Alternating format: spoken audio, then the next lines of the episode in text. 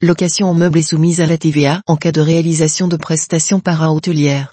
Un exploitant peut soumettre à la TVA son activité de location de logements meublés, s'il justifie avoir proposé tout au long du séjour le nettoyage régulier des locaux dans des conditions similaires à celles proposées dans les établissements d'hébergement à caractère hôtelier exploités de manière professionnelle. La signature avec Gîte de France d'un contrat prévoyant une option ménage pendant le séjour est sans incidence sur la possibilité de relever de la TVA.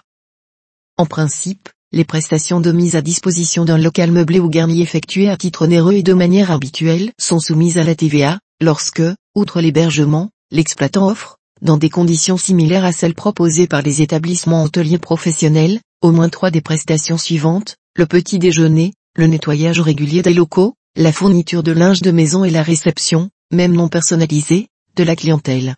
Dans l'affaire jugée, un exploitant a soumis à la TVA son activité de location de logements meublés. Lors d'une vérification de comptabilité, l'administration fiscale a remis en cause la TVA, déduite au motif que cette activité ne remplissait pas les conditions d'imposition à la TVA prévues à l'article 261d, quatrièmement. B du CGI dès lors que le nettoyage des locaux n'était pas effectué dans des conditions similaires à celles proposées par les établissements hôteliers. L'exploitant conteste cette remise en cause.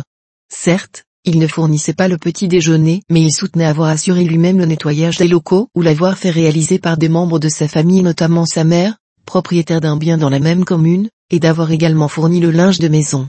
Saisie, la Cour administrative d'appel rappelle que les critères de taxation des prestations de location de logements meublés définis par la loi et la jurisprudence n'exigent pas que les prestations para-hôtelières soient effectivement effectuées, mais seulement que la société dispose des moyens nécessaires pour répondre aux éventuelles demandes de ses clients.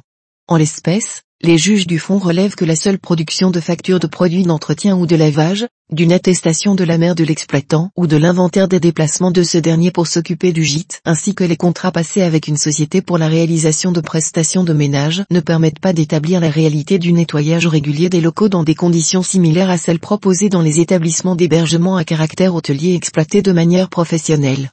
En outre, la signature avec Gîte de France d'un contrat prévoyant une option ménage pendant le séjour est sans incidence sur la possibilité de se placer sous le régime de l'imposition à la TVA pour la période en litige. Pour aller plus loin. RF 1107, paragraphe 3430.